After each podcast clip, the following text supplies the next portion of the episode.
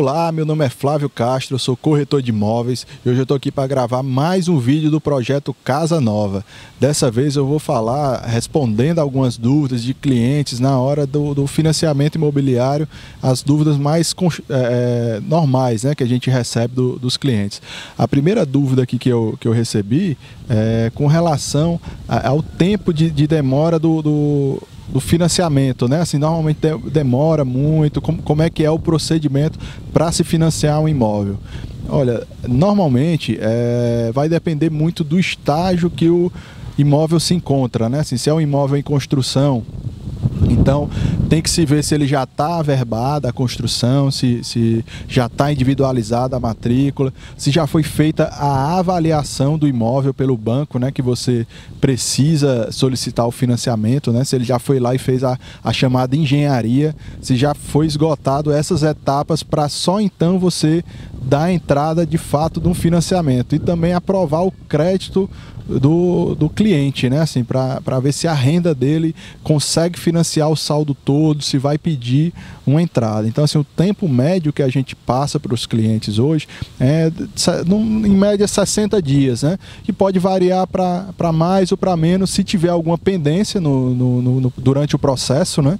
Hoje os cartórios, é, é, antes, aliás, demoravam 30 dias para poder registrar o imóvel e recentemente se mudou essa esse prazo. Hoje, com 15 dias, o cartório de registro de imóvel tem que dar o parecer sobre o registro do imóvel. Mas é, com essas etapas que eu citei, é, da documentação do imóvel, da engenharia, da aprovação do crédito, da liberação do ITBI para pagamento e o agendamento da assinatura do contrato de financiamento, em média demora uns 30 dias para isso ocorrer e mais uns 30 dias de cartório, é, o que o certo seriam 15 né, hoje, mas sempre acontece de ter alguma pendência ou nome digitado errado, então você tem que atentar na conferência do contrato quando você for assinar, ver se os seus dados estão corretos, se os dados do imóvel estão corretos também no contrato, para que não tenha pendência e você tenha que voltar à agência para corrigir o contrato e reapresentar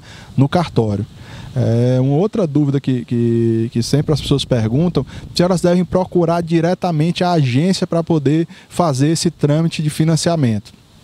Hoje, é, se você já não tomou conhecimento, se você passa nas ruas e vê aquelas plaquinhas lá do Caixa Aqui, o Caixa Aqui é, são os correspondentes bancários, que eles também trabalham como agentes financeiros da, da, da Caixa, por exemplo, é, onde você pode solicitar o financiamento através deles, pode abrir conta, pode pagar contas através do Caixa Aqui. Então, o correspondente bancário hoje ele é um terceirizado, vamos dizer assim, da Caixa Econômica, onde ele pega toda a documentação do cliente e faz a, a análise de crédito, ele aprova o crédito, ele tem acesso ao sistema do banco e ele faz todo o procedimento de aprovação cartão de crédito na, na, na, Caixa Econômica e até se você não tiver conta na Caixa, ele vai e abre para você essa conta. Então, assim, você não precisa mais ir na agência. Né? Em alguns casos, você nem para assinar o contrato você vai na agência, dependendo do correspondente bancário do relacionamento que ele tenha com o banco. Então, em muitos casos, você só vai ter acesso ao teu gerente da, da conta, ao banco, se você for diretamente no, no, no, no para assinar o contrato, já no, no final do processo. Certo?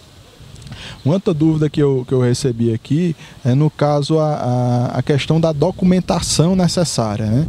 Se deve é, inicialmente juntar os documentos pessoais, né? RG, CPF, comprovante de, de endereço, os comprovantes de renda, né? De, quem tem a renda formal, ele vai ter os contra-cheques, né?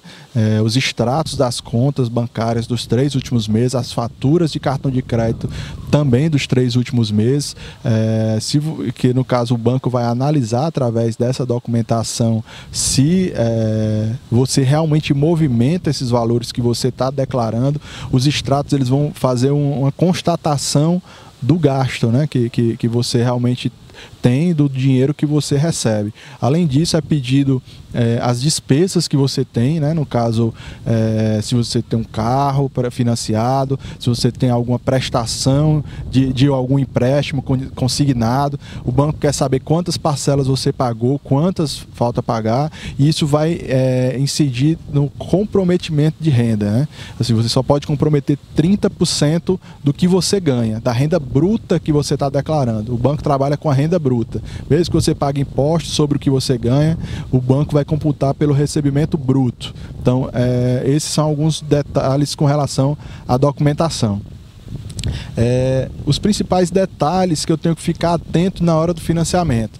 É, o que eu acho interessante que você analise é com relação ao seu CPF, se é, você tem alguma restrição no seu nome, mesmo que seja de 10 reais, uma conta de celular que você brigou com a operadora e, e esqueceu, deixou lá, esses 10 reais vão atrapalhar a tua vida. Então, se é, você realmente quer brigar por esses 10 reais, eu aconselho para você pagar e entrar ou fazer um depósito judicial ou tentar uma, uma alternativa que sai o teu nome do SPC Serasa e tu continue a briga sem o teu nome estar tá no SPC Serasa. Mas o ideal, assim como você vai negociar um imóvel de um valor bem maior do que esses 10 reais, eu acho que vale mais a pena você pagar e, e seguir a sua vida. Né? Além disso, é, algumas pessoas, quando casam, no caso da esposa, né, ela troca o, o nome de solteiro para o nome de casado e esquece de ir no, no, nos órgãos para alterar o, o, nome. Né? E, agora, e na hora do financiamento tem que correr correr atrás para regularizar isso e,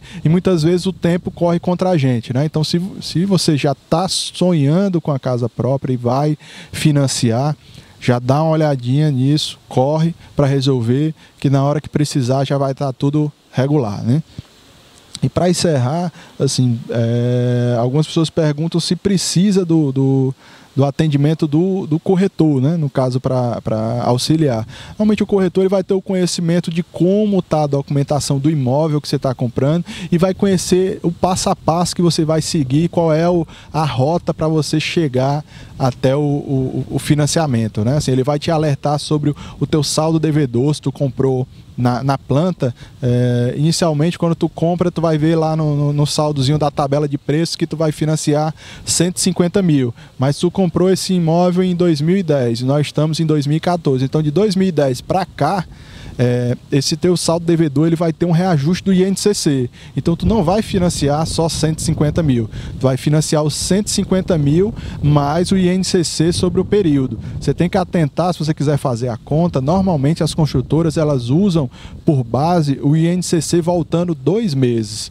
Ou seja, se a tua parcela é agora nós estamos no mês de, de, de agosto. Então a minha parcela do mês de agosto ela está sendo reajustada pelo índice de junho.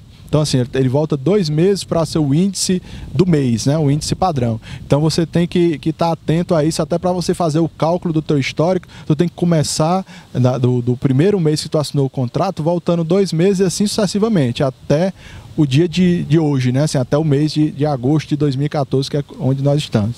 Então, assim, essa é a minha mensagem sobre é, documentação e sobre dúvidas de financiamento. Com certeza vão ter outras, que é um, um assunto bem vasto e sempre tem alguns detalhes de acordo com o tipo de negociação. Deixa a tua dúvida aqui embaixo que eu vou responder com o maior prazer. Meu WhatsApp eu vou deixar aqui no, na descrição desse vídeo. Pode mandar um WhatsApp que eu sempre respondo. E se inscreve no meu canal, curte esse vídeo se você gostou gostou. Eu vou continuar postando novos vídeos. Obrigado e até o próximo vídeo.